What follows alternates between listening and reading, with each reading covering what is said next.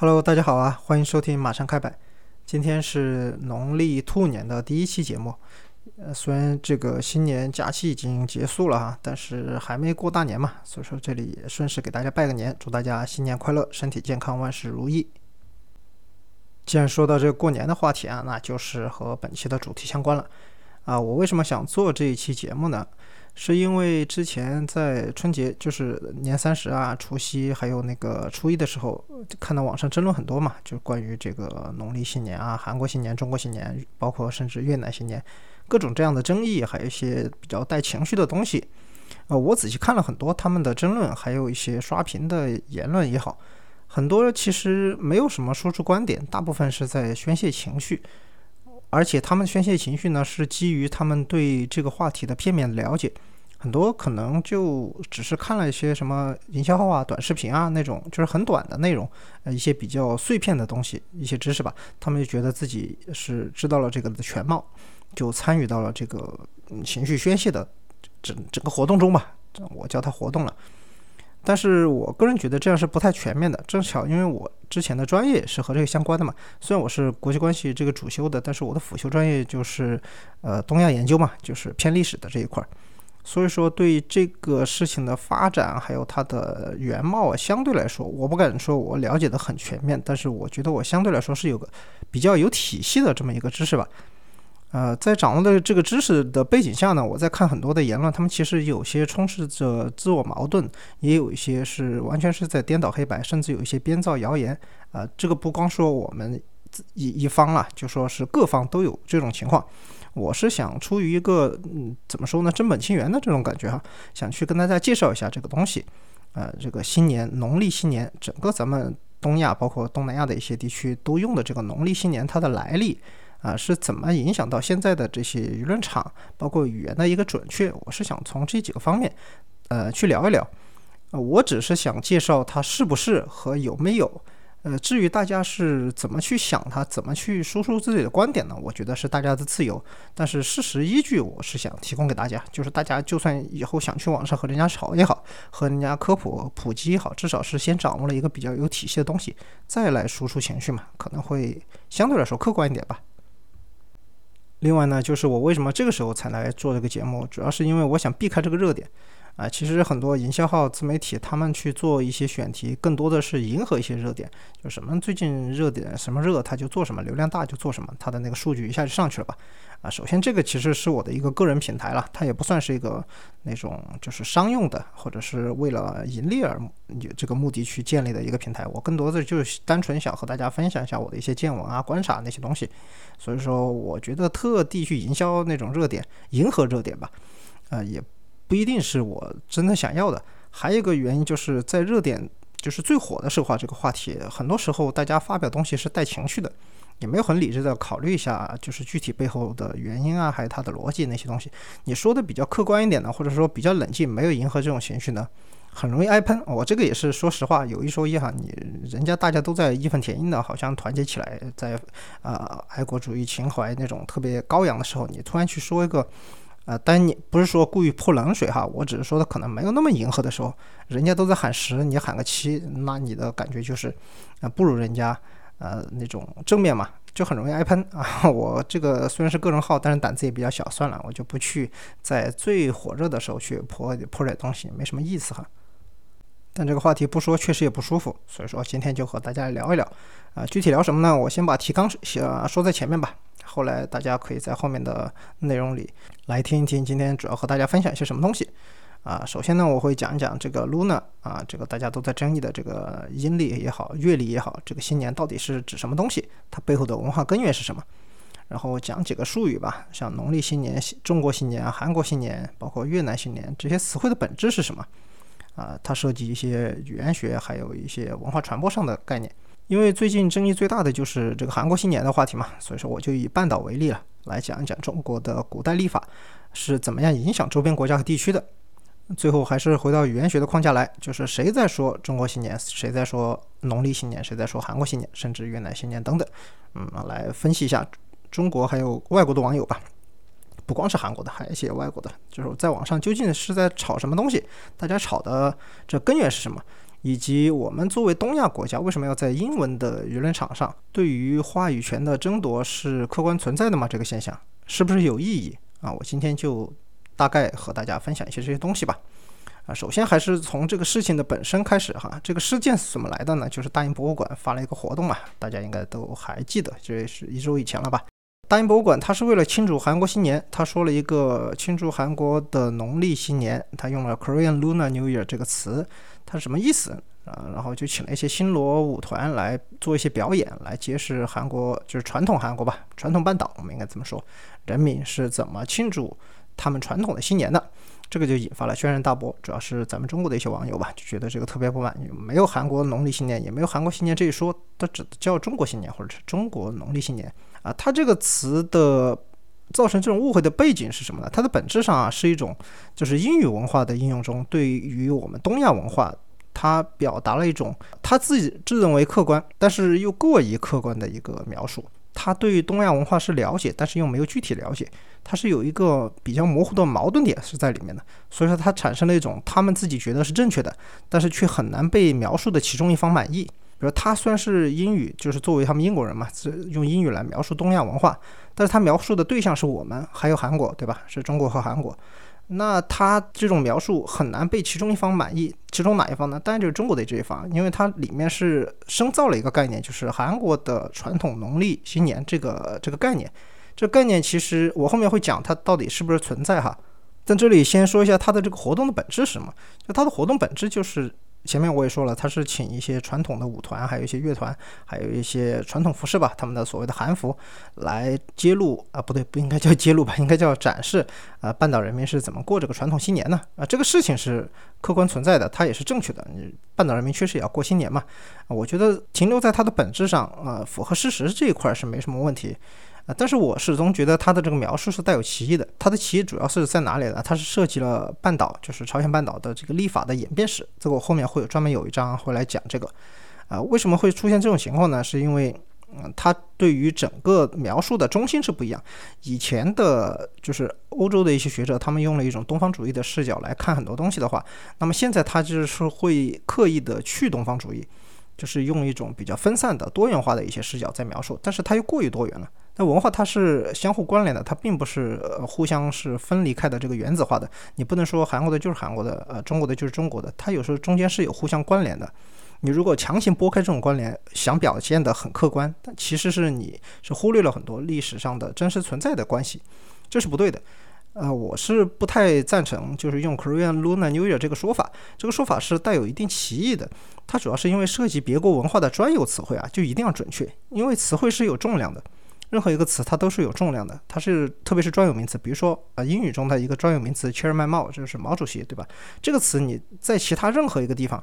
你比如说任何一个组织它也有主席，它有可能也姓毛或者是这个音的，那它就还是不能用这个词了，因为这个词已经是形成一个非常有重量的专有名词，它就指毛主席，就是咱们国家的毛泽东主席。具体到这个例子来，就是 Lunar New Year 这个词，它已经是一个非常有重量的专有名词了。所以说，在使用的时候一定要注意，它前面加了一个属格的形容词嘛，Korean 嘛。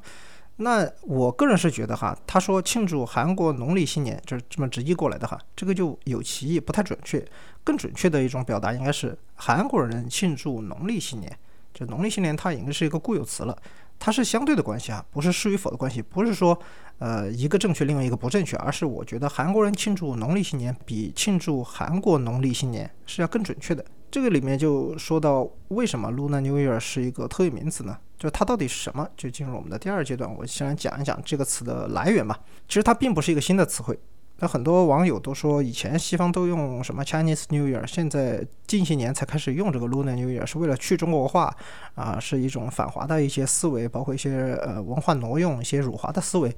啊。这种想法呢，呃，我觉得是不正确的，就是这个认知也不准确，倒也不是说完全不正确哈，我我只能说不准确。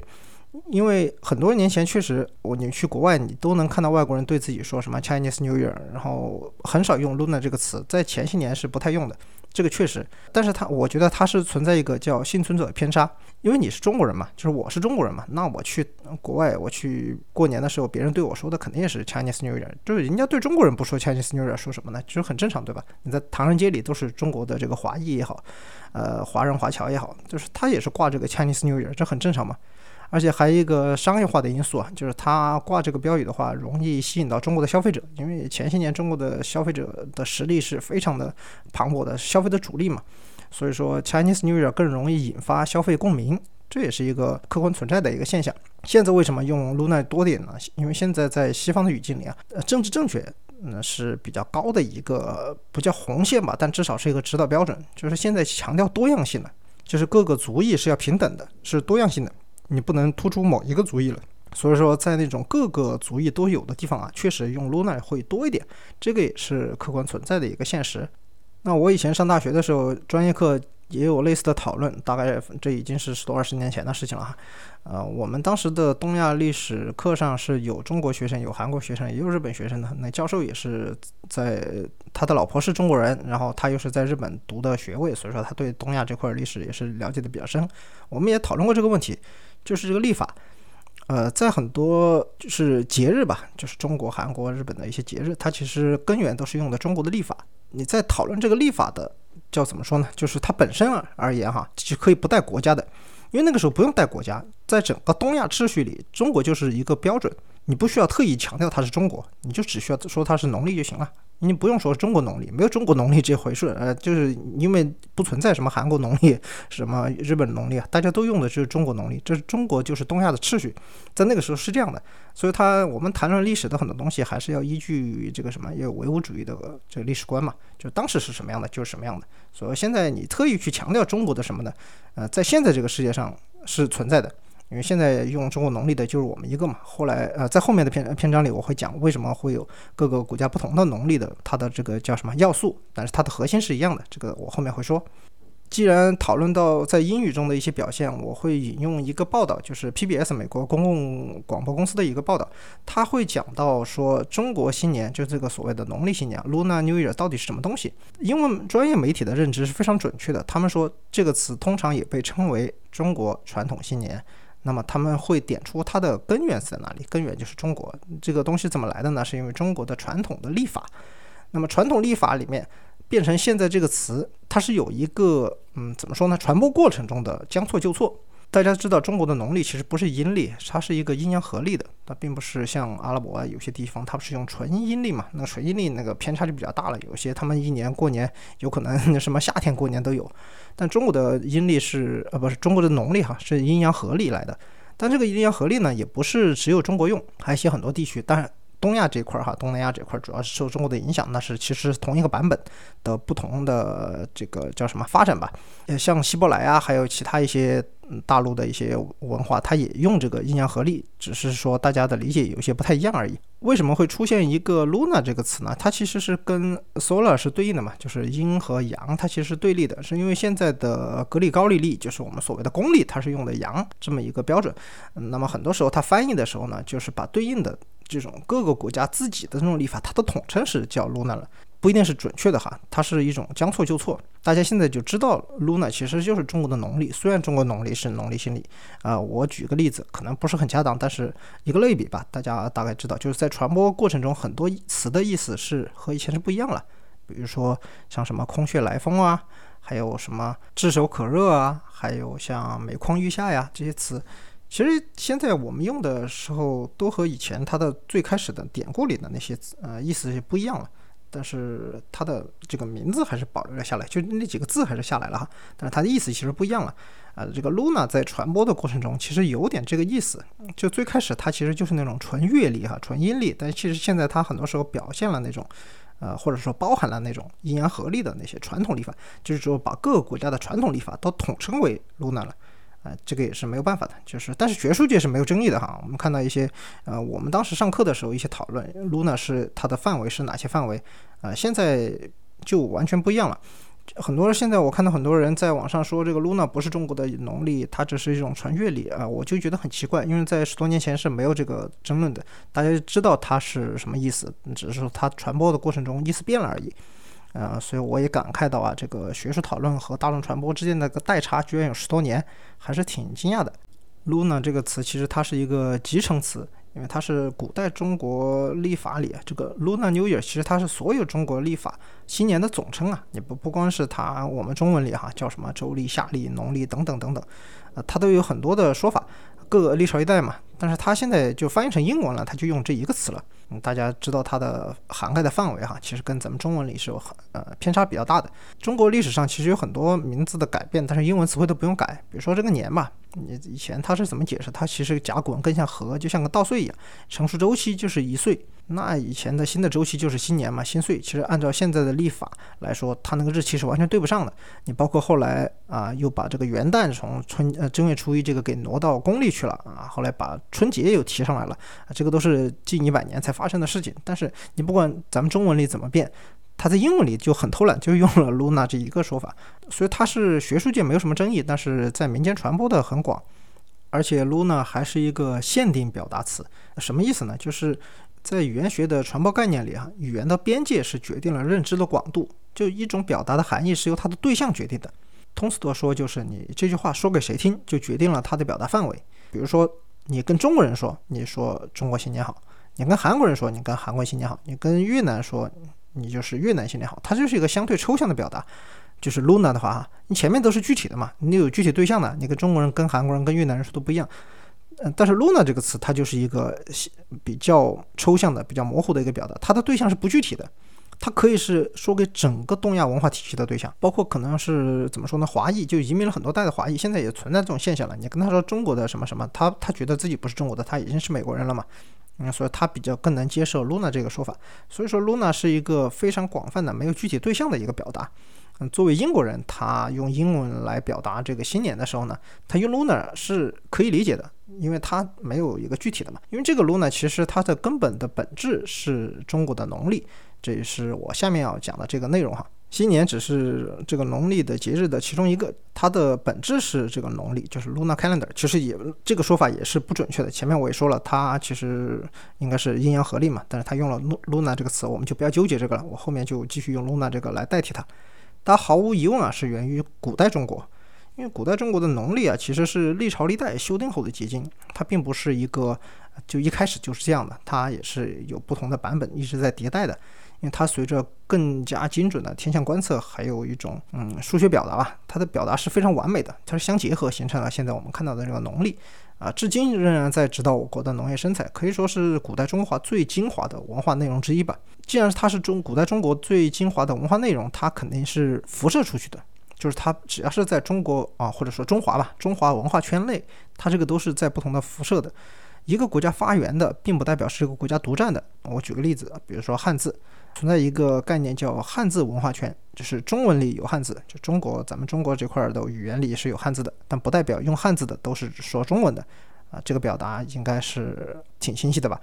就是呃，你上啊韩国，他以前他的那些文字里也有汉字，那他说的还是朝鲜文对吧？它不是中文。那越南也有南字，还有它的那个儒字，都是汉字的这种结构吧？但你不代表他越南人就说中文嘛？这个应该不难理解。那么历法也是一样的。这个历法它是作为的官方代表啊，你要采用并且推行中国的历法，你代表你进入了中国的朝贡体系，就是藩属国了。有些甚甚至亲戚那个亲属关系啊，比藩属国还要近一点，地位和一个省是一样了。那不同时期中国输出的这个叫什么中国历法的版本是不一样的，那各个国家吸吸纳的版本也是不一样的啊。前面说到，在中华文化圈里，汉字还有这个历法都是。一直在辐射出去的嘛，它是一个从内向外辐射的，就是有圆心，然后向周边辐射出去的。但是在文化传播的概念里呢，它其实是有一个呃自强向弱的自然流动啊，就像你物理学上说的高高势能到低势能的是吧？这个它是有自然的流动的。这是以前的说法了啊，我们那个时候学的时候还是这个说法的，现在不能这样说了，现在讲求政治正确，就是文化之间是没有强弱之分的啊，你的国家和别人的国家，你们的文化都是一样的宝贵的，所以现在叫文化交流，它是平等流动的啊，不是以前像从强向弱自然流动，也不是从内向外自然流动，因为它是有一个他者和中心化和去中心化的问题，啊，这个就我不太说的太多了，这个因为牵涉到政治正确和现在它文化的本质其实没有什太大的关系哈。呃，具体的文化输出呢，它的这个形式啊，不代表一直不发展。古代的文化交流是这样的，它是不如现在方便便利，它所以它交流的这个频率啊也好，它的那个自我生长、自我迭代的那个频率、时间都会很长，它不会像现在马上互联网那么连接那么快，你发生了什么，我马上一秒钟就知道了。所以说，它演变的各自版本的变化，其实都是你能看到的版本号都非常早。我这里举个例子，就是你如果是唐代它的一个历法，它是一点零啊，宋代是二点零，明代是三点零，元代什么呃三点零，什么明代四点零这种哈，你可能在外面我们已经在四点零这个版本了，外面可能还是用的什么三点零一零二啊，三点呃一三啊这种感觉的哈，但是它的内核都是一个核，因为它中间是同一个。这个程序包给不断的添加东西，不断添加东西，让它发展发展起来的。在某一个时间段，它可能不知不觉分叉了，就像是在同一棵树上嘛，你生出了两棵不同的，或者是很多枝不同的枝丫，就每一只都有自己的特色，生出的叶子也不同啊。世界上没有两片一模一样的叶子嘛，但是它们都是长在同一根这个根生长出来的树上的。有些分叉的比较早，就保持了早年版本。比如说韩国的新年叫做这个 Seola，就是岁首嘛，就那个 Seo 那个关键词就是岁的意思。嗯，那么这个就是中国很早以前叫叫岁，新年叫节嘛，它全称叫节元旦嘛，就是他们的那个语序是呃反的，就是元旦在后呃后面，那个节在前面。叫节元旦，你可见韩呃那个越南它是没有经历过我们把元旦挪到公历一月一号，而正月初一改成春节的这个阶段啊，越南就没有经历，对吧？所以它还是保留了元旦这个说法，它就没有改成春节。既然现在争论的热点是韩国嘛，那我就主要讲一下中国立法是怎么样影响半岛的啊。我就以半岛为例吧，半岛的几个政权呢都宣称有自己的立法啊，它的是他们自己的宣称嘛，因为这个立法代表正统啊，谁有立法谁就代表是整个半岛他们那块的这个正统，其实都是从中原王朝引进的，他们所谓的正统就是得到了中原王朝认可的。就是所谓他们的正统，他们是把自己纳入了中原王朝的朝贡体系之内的啊。前期是比较混乱，像后面你看统一新罗啊、王室高丽啊、李氏朝鲜啊这些大政权都比较清晰了。现在韩国用的传统礼法的版本哈，基础版本是李氏朝鲜，就是朝鲜王朝时期引进的，呃，基础版本就是那个叫实宪历，就是崇祯历嘛。这后面很多的修订都是呃清代的时候引进到的半岛。啊，现在韩国几乎所有的传统节日都是按照实宪历指定和庆祝的。最重要的两个节日呢是新年和中秋，在他们的版本里就是岁日或者岁首嘛，这个就是新年啊。中秋他们叫秋夕，呃，那个夕阳的夕。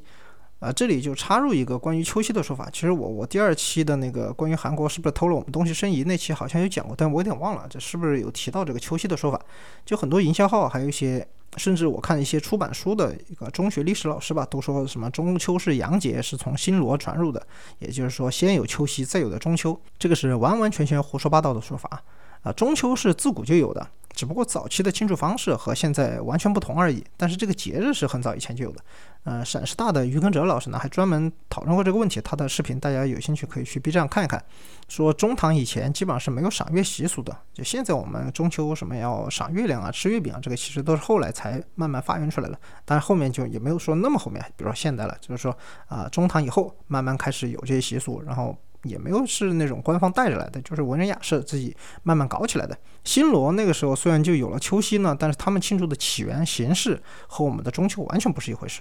啊，就是只是因为落在了传统历法的农历八月十五这一天而已。为什么大家会过同一个节呢？因为他们也是用我们的历法嘛，它传统历法上就在同一天，但是不代表它就是过的一个节。就李氏朝鲜，朝鲜王朝嘛，到现代韩国的发展过程中，也出现了在中国立法的基础上，有一些他们适合自己的呃实际情况，包括一些地理状况的一些一个立法版本。但这里我要说，这个所谓的他们自己的韩国农历也好，朝鲜农历也好，它只是一个更新的版本。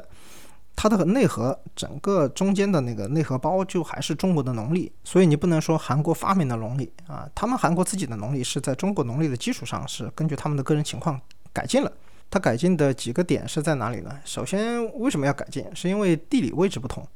啊。我们也知道，韩国它的就是半岛政权嘛，其实它的整个观察月相也好，它的中心是在平壤的。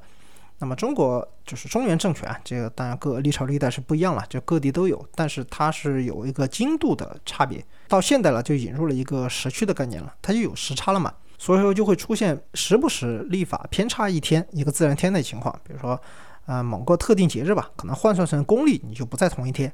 这个很好理解吧？就是说在农历它都是同一天。比如说，呃，举个例子，秋夕啊，比如农历八月十五这种，啊，在你韩国历你是农历八月十五，你在我中国历也是八月十五，好像是在同一天。但是如果有一个坐标系，就是公历、格里高利历在里面的话，它兑换过来，它有可能不在同一天。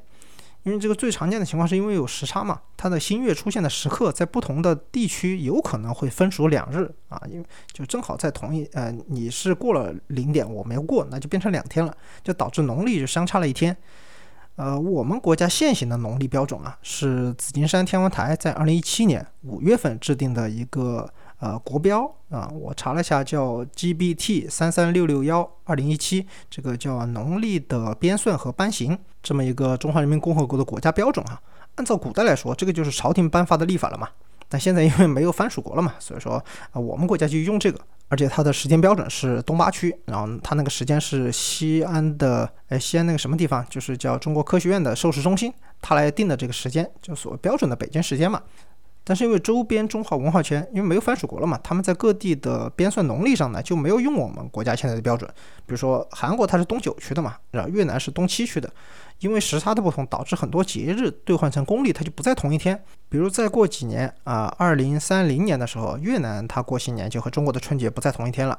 啊，这种偏差有时候会影响到滋润啊，就是那个就差别是特别大了。比如说二零一二年的时候已经过去了哈，中国当年是闰四月，而韩国是闰三月。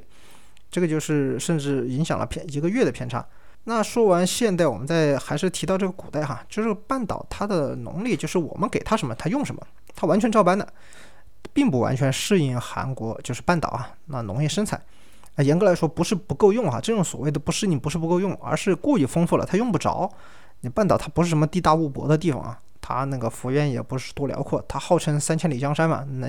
这个大家知道的，反正也就那么回事儿，你从哪儿到哪儿。一笔都能画出来，所以基于中原王朝的这个农业指导立法呢，对他们来说有点过于庞大了。他们是照搬的，反正我们给他什么用什么，但是很多其实用不上，导致了他对很多节气也好，对很多节日的理解，呃，慢慢慢慢就出现了偏差啊。这个用不上呢，照搬的例子其实有点像宋代啊，他刚开始的时候，他完全照搬了唐代的一些律法，就是呃这些刑刑法那些东西，但是现实情况就不匹配，其实也用不上，他们就开始慢慢有自己的理解了啊。这个历法传到半岛去也是这样。因为在半岛的历法演变史上呢，它是有两个外来历法啊，都是外来的。其实一个是中国的农历嘛，还后来来自西方的这个公历，也就是格里高利历。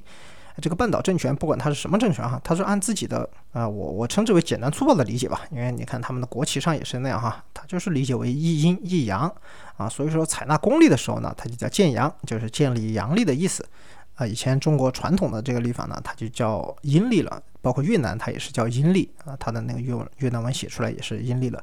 那这个就是外国，特别越南、韩国人，他们现在用 luna 这个词的历史根源又说回去了。为什么用 luna？他们觉得 luna 是说得通的，但是实际上本身啊，它这个 luna 是代表阴阳合历的。呃，前面不是说老版本发源到至今有一些变革嘛？啊，讲了一些就是越南没有经历过这元旦改日期的这个事情，在半岛的历法上。啊，和越南也有类似的这个情况啊，比如说他们的春节，现在不是很多人说韩国人偷我们的春节嘛？其实韩国人没有偷我们的春节，是因为我们的春节也是后来来的啊，是以前叫元旦嘛，元旦你挪到公历的一月一号去了，才把这个正月初一这一天我们后来叫春节嘛。但这个春节叫成这个名字，不也就是这一个世纪以来的事情嘛？啊，不是不是，是这一百一百多年以来的事情嘛？啊，韩国的也有春节，他们的正儿八经的春节呢是落在农历的端午的这一天的。啊，他们所谓的端午祭啊，就是庆祝春节的一系列祭祀啊典礼，就是春天来到，就是很单纯的庆祝春天到来了啊，这么一个节日啊。所以说这个就是前面说的，就是我第二期谈到过这个端午祭申遗的这个问题啊。现在它是联合国教科文组织的非物质文化遗产嘛，江陵的端午祭，它的内核和中国的端午节是完全不同，它只是落在了同一天而已。啊，甚至都不是同一天。那韩国的端午祭，呃，最严格的那个端午祭，它要庆祝长达一个月呢，就是最，呃，集中的活动也有一个星期。咱们中国端午端午节过不了一个星期，对吧？其实就是端午那一天，它的内核也是完全不同的，只是同一天，这个很好理解嘛。它同一天是因为它在一个历法里嘛。所以说学术上我们说韩国农历呢，嗯，它是存在，呃，但是不太准确。因为这个说法是看你怎么理解它的重点，它的重点是农历，不是韩国，而不是说韩国发明的农历，而是韩国版本的农历，是这个意思。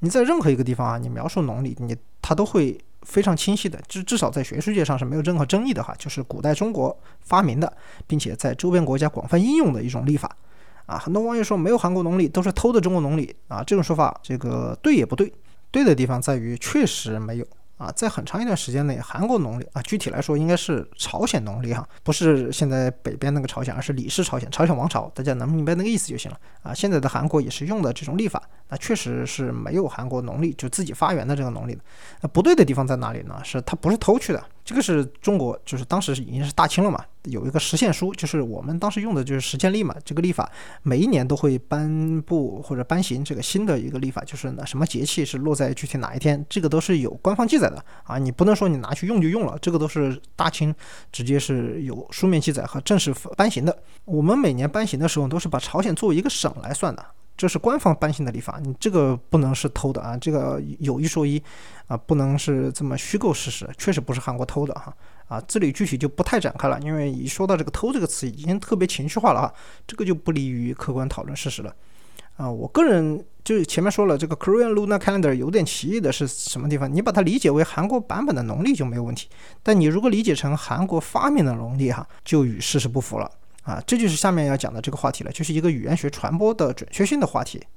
农历新年、中国新年、韩国新年、越南新年，哪个是对的？本质来说都是对的，因为它涉及到一个语言的表达指向性、准确性和逻辑性的问题。我一个一个来和大家说。首先，指向性，一句话说出来是给人听的，你根据不同对象的区别，分为明确指向性和普遍指向性。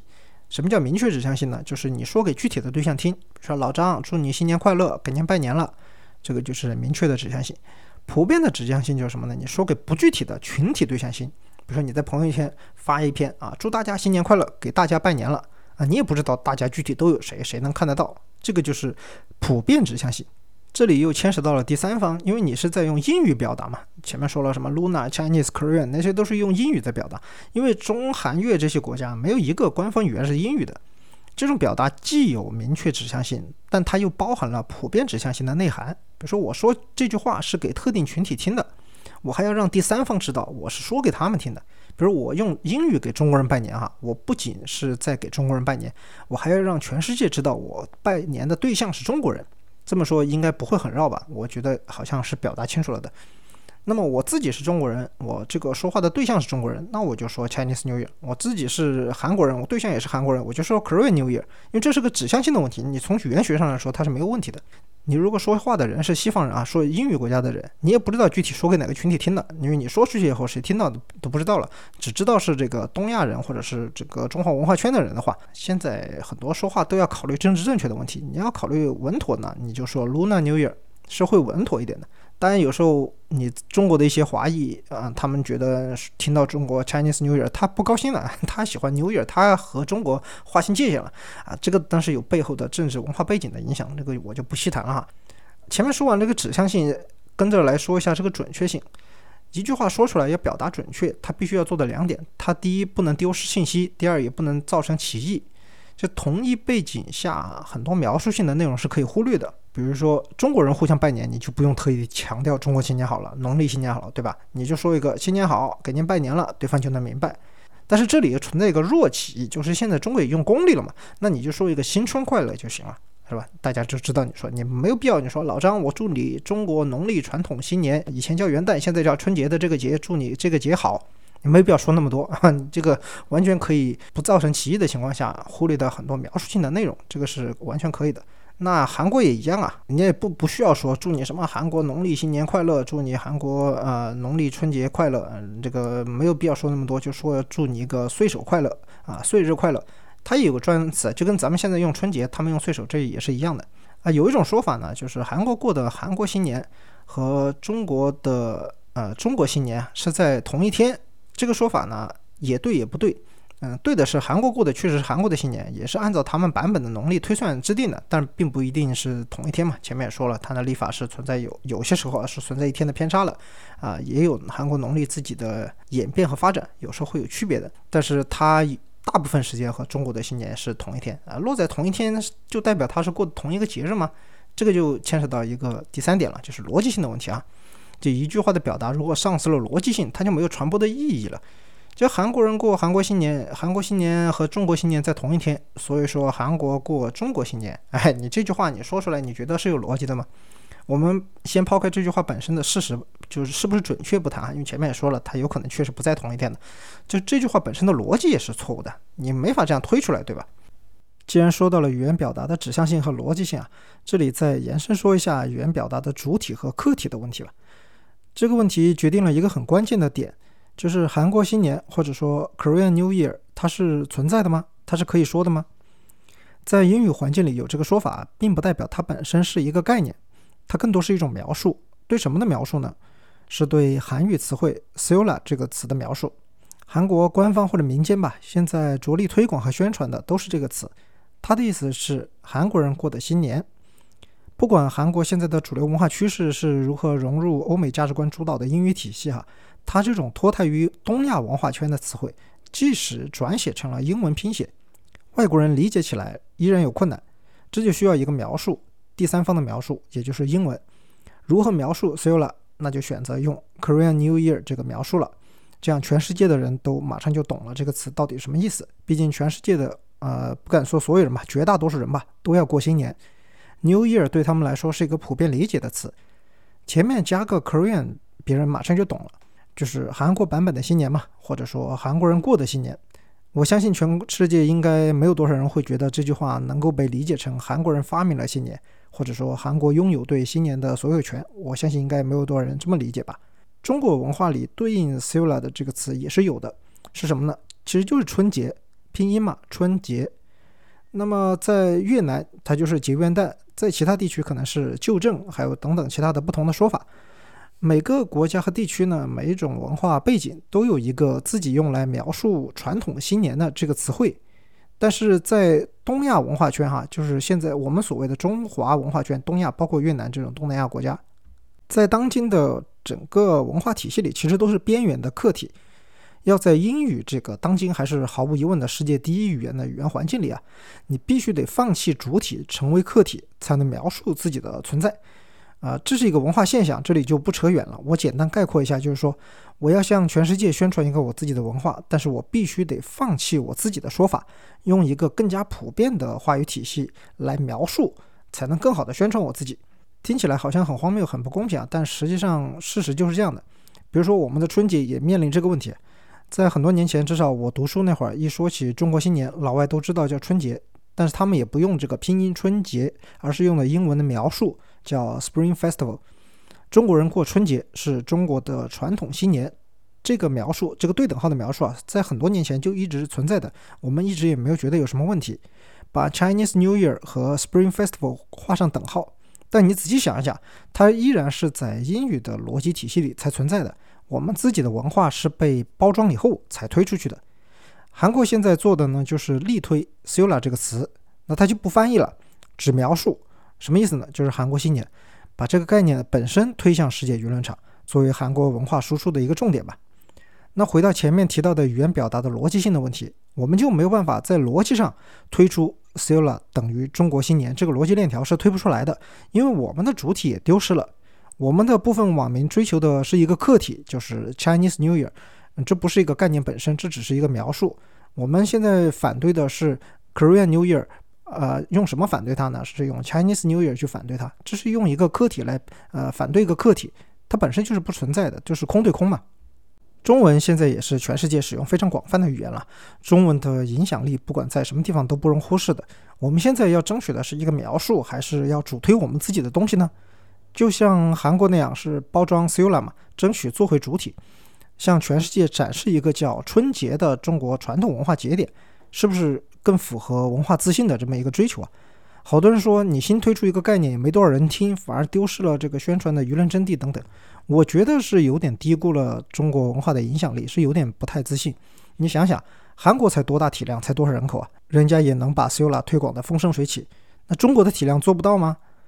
当然，这个是个话外思考了。我想说的这个目的是，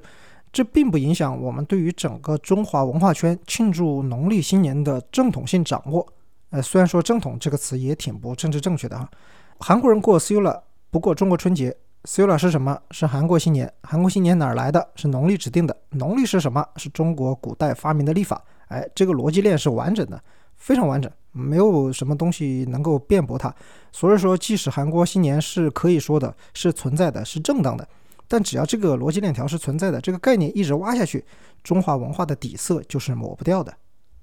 好，然后说了这三点以后呢，还要我说一点是比较有必要的，是语言表达的必要性和敏感性。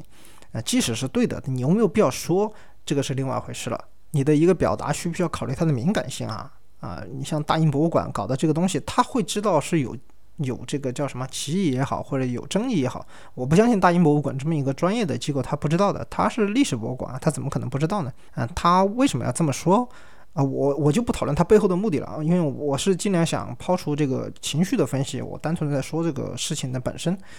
嗯，那他是不是有其他的意思？我不得而知啊，只能说他这样表达是，我觉得是很没必要，也是挺敏感的。我这里举一个更敏感的例子，就是日本以前是用中国农历的。嗯，他的大部分时间也是，但是明治维新以后呢，他是全盘西化，就开始用了公历。你看他的新年现在就是一月一号了嘛，他就是这个公历的新年。包括他所谓的农历节日，像什么端午节，它就是 呃公历的五月初五了，五月五号。啊，七夕节也是七月七号，他们的中秋节也是八月十五号，这个都是公历了。那这里就有一个非常敏感的话题，就是。七夕节的时候呢，日本他觉得这是一个吉祥的这个节日，呃，他会在很多时候呢发布一些呃节日的庆贺呀，还有现在一些厂商他作为一些营销啊，他都是放在七夕节，因为这是一个值得人祝福的一个节日嘛。但是因为七夕节它现在用了公历了，它就是七月七号了。你在亚洲其他地方，特别是中国来宣传这个节日的时候，你就必须得考虑到七月七号。特别是你日本人在庆祝七月七号，那这一天对于中国人来说是一个承载了。嗯，中华民族苦难的呃一个节日，就是你是七七事变的开始嘛，你就在这一天嘛。你特别索尼这种啊，他在中国也不是一次两次了，因为他在全球，他在日本发布那些东西都是七月七号，他觉得这是一个特别吉祥的一个日子嘛。你就没考虑到你在中国七月七号发布个新品啊，请大家期待七月七号美好的七月七号，这个你这个东西就很不敏感。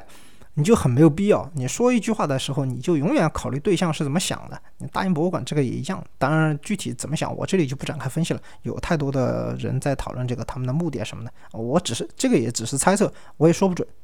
既然有了不同版本的猜测啊，那就是说明网友已经在争论了啊。网友到底在争什么东西啊？现在愈演愈烈的网络舆论场，概括起来就是一句话啊：韩国人对韩国人说农历新年快乐啊，中国人告诉韩国人你说错了。没有韩国新年，你必须说中国新年快乐。嗨，这个这大概就是这么一个形式哈。很多人在外网看到网网友这么纠正，你光看英文你还感觉不出来。我翻译一下，翻译成中文大家就能明白这个意思了。包括呃韩国球星孙兴敏啊，在个人媒体也发了一个图，祝全球韩国人啊什么韩国新年快乐。下面都是网友批评的啊，就是天王老子来了，这也是中国新年。但这句话是直接发的中文啊，我不知道天王老子怎么翻译的，但是他们就是发的中文，也不知道孙兴敏能不能看懂。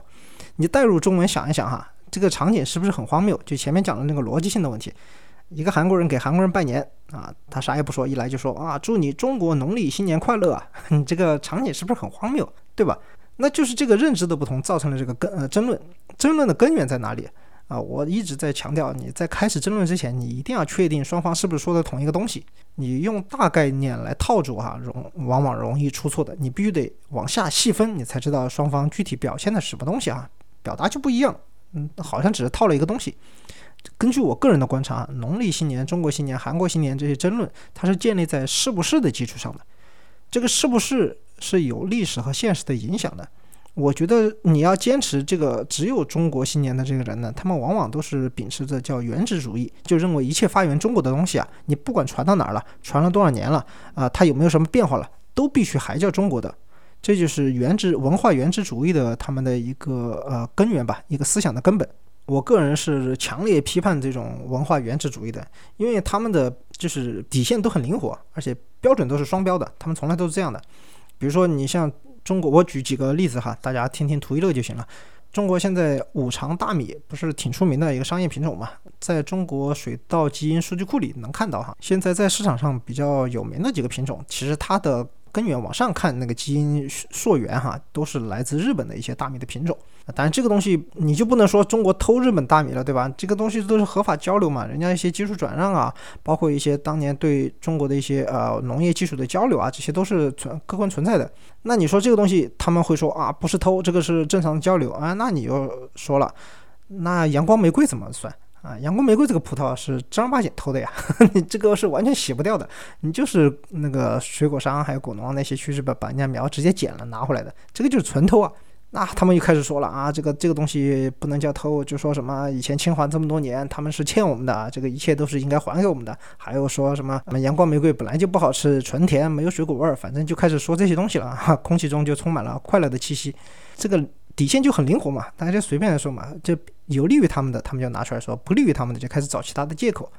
啊。比如说大米那个，他也会说啊，这个从中国从日本引进这个大米也不叫引进，这个就叫还回来，因为这个水稻就是从啊中国中原黄河流域开始驯化的啊，一切你日本的米最开始都没有米的，都是中国传过去的。说你这个品种发源那么久，不管你发源多久啊，你只要还回来，这个都叫中国大米，因为米这个东西就是从中国传过去的。那你要这么说，我就不困了啊！你这个啊，小麦这个东西是是从哪里驯化的？最早就是西亚嘛，新月沃土啊，两河流域这块儿给驯化起来的嘛，四千多年前才传入中国的嘛。那你说现在所有的什么馒头啊啊面包啊，你也不能这么叫了，你看不叫中国面粉了是吧？你叫中东面粉，没叫没没见你们这些原子主义者叫这个中东面粉的。所以原子主义是很可笑的，他们永远不考虑一个事物的变化，他们都是就是叫什么刻舟求剑。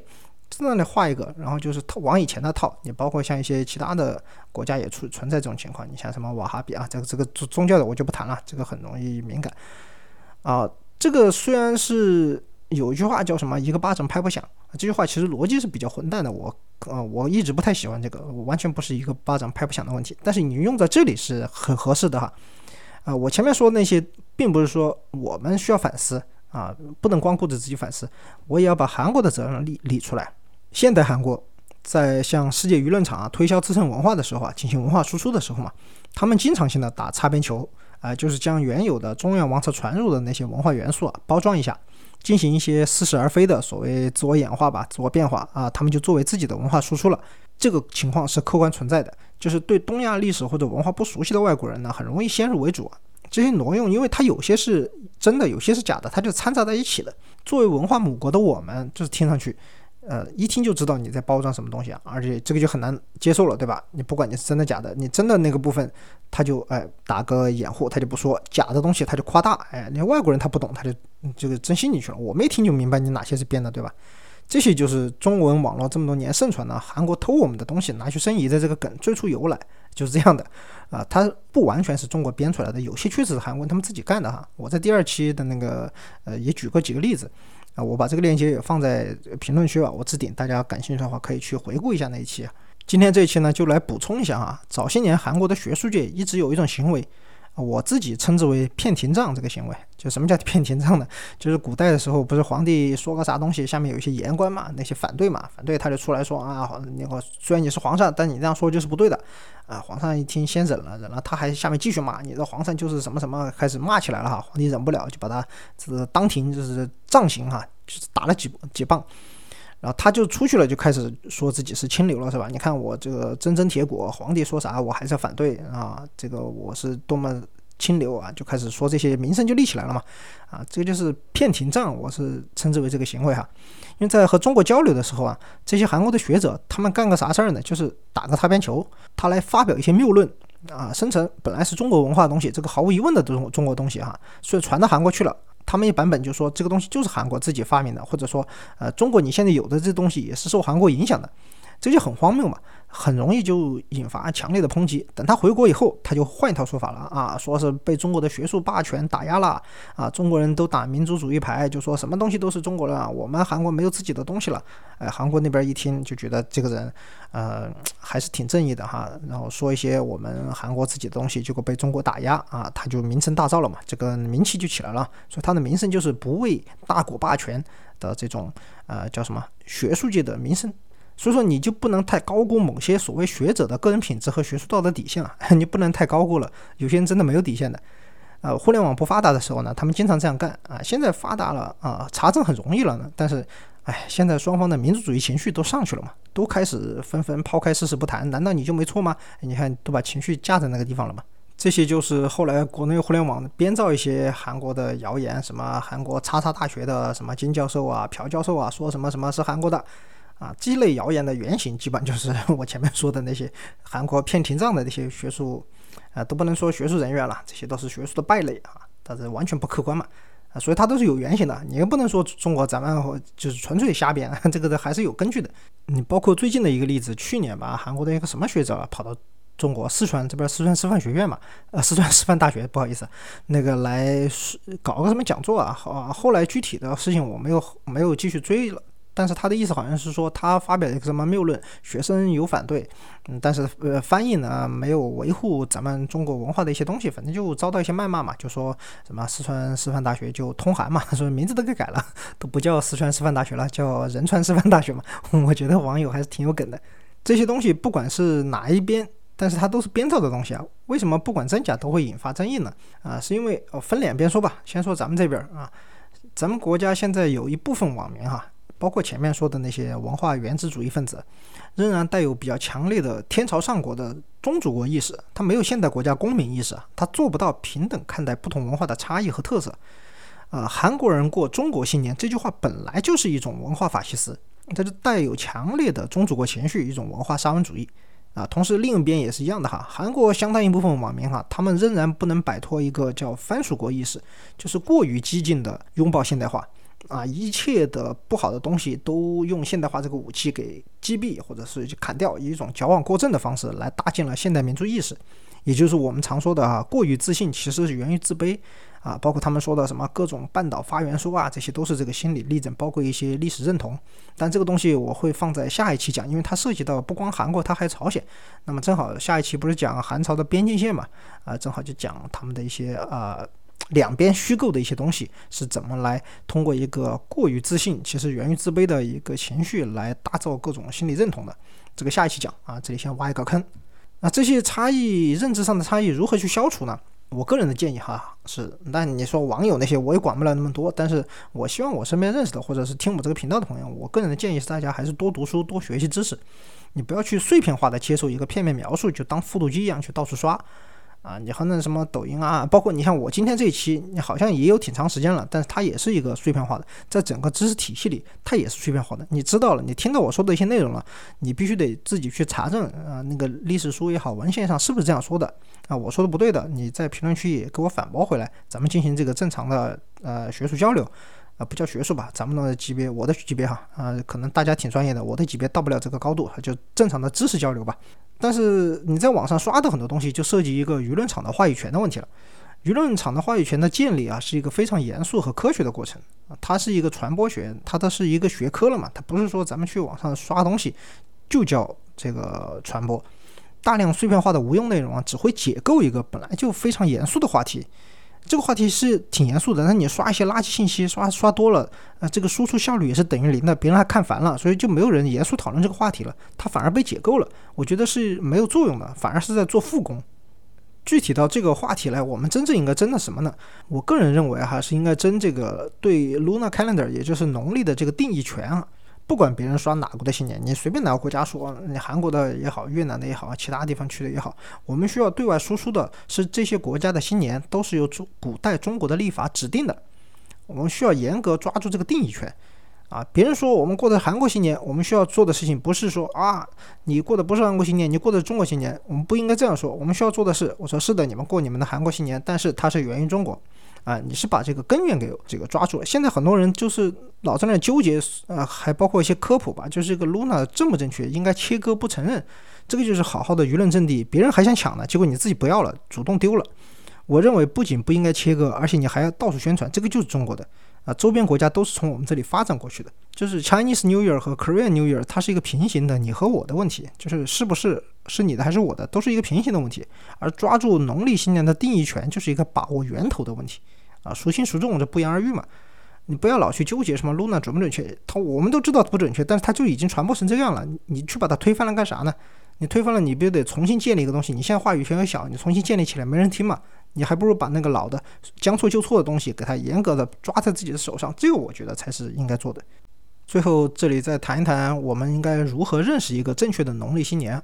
啊？我们在谈农历新年的时候啊，很多人说是中国新年，是韩国新年，这个“是”的意思，其实它背后真正讨论的是怎么过的问题啊。被忽略的一个词是“过”。啊，关键还是在怎么过节上嘛。你一个传统节日脱离了具体的庆祝方式，它其实就失去了生命力的。一个节日有自己的庆祝方式，庆祝方式决定了节日的本质。比如说过中国新年，听起来好像挺具体的，其实它完全不具体，它是一个集合描述。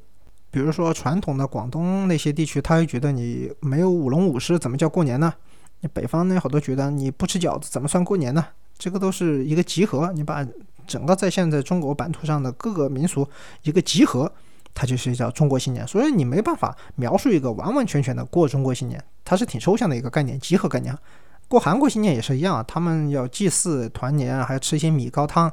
他们吃的东西就是因为他们有太阳崇拜嘛，那个米糕它是做成圆的那个形状，就表示是一种对太阳的崇拜。但它有很多受中原影响的习俗嘛，比如说他要岁拜，岁拜就是我们叫拜年嘛，他们叫岁拜啊。小孩穿着那种传统服饰给长辈就是要磕头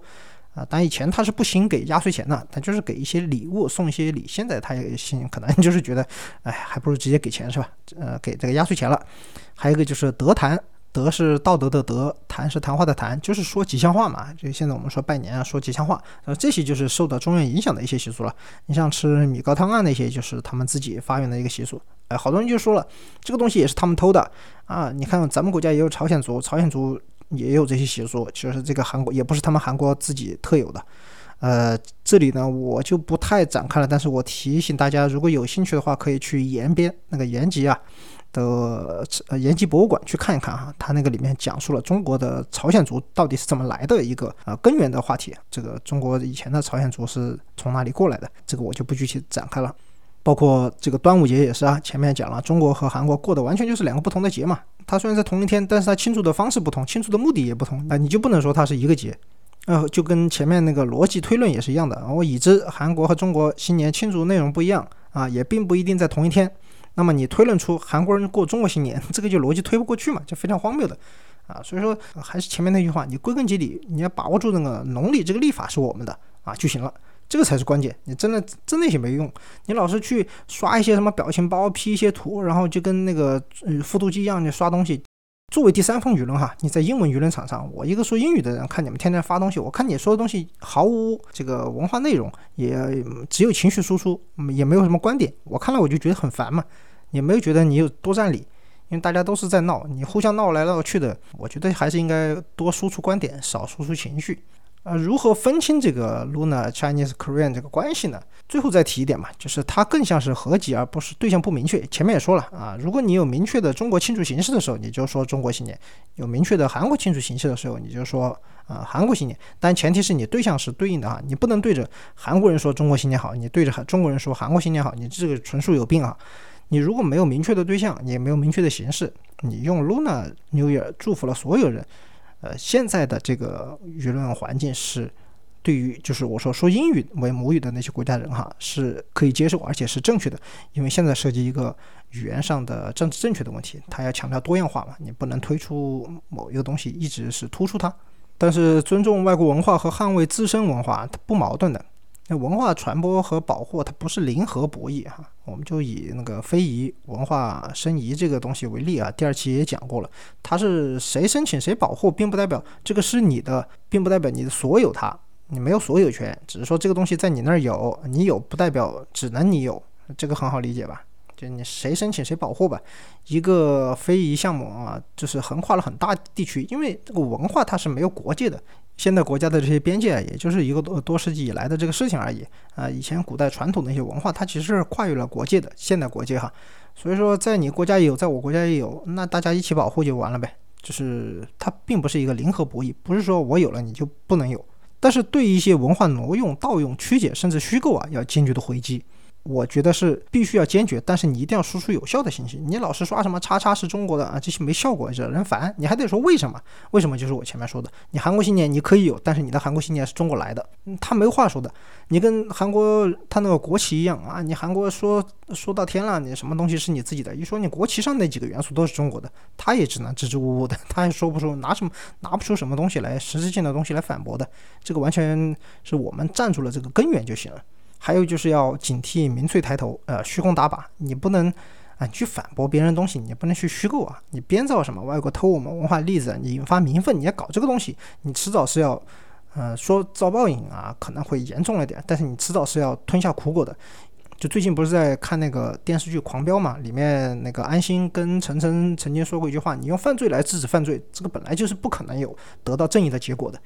你要去反驳国外的那些。偷我们文化，说这个偷还是太情绪了，就是挪用、盗用、曲解。呃，虚构我们的一些文化的东西啊，呃，坚决回击的时候，你不能是靠编造一些假的东西去煽动民意。嗯，就跟前面我第二期讲了，我们编一些韩国偷我们的东西，这些大家就开始骂韩国，现在没人说韩国了，好像都说偷国了，是吧？我第一次听到觉得还有点意思，但是但是一定要警惕这个这个东西，你不能觉得万物都是别人偷的。你中国在历史很长一段时间内都是这个文化这个地区啊文化的中心，但是真的不代表呃所有东西你都可以。用那种原子主义的角度来看待它，呃，历史我们要用唯物主义的眼光，要用发展的动态的眼光去判断，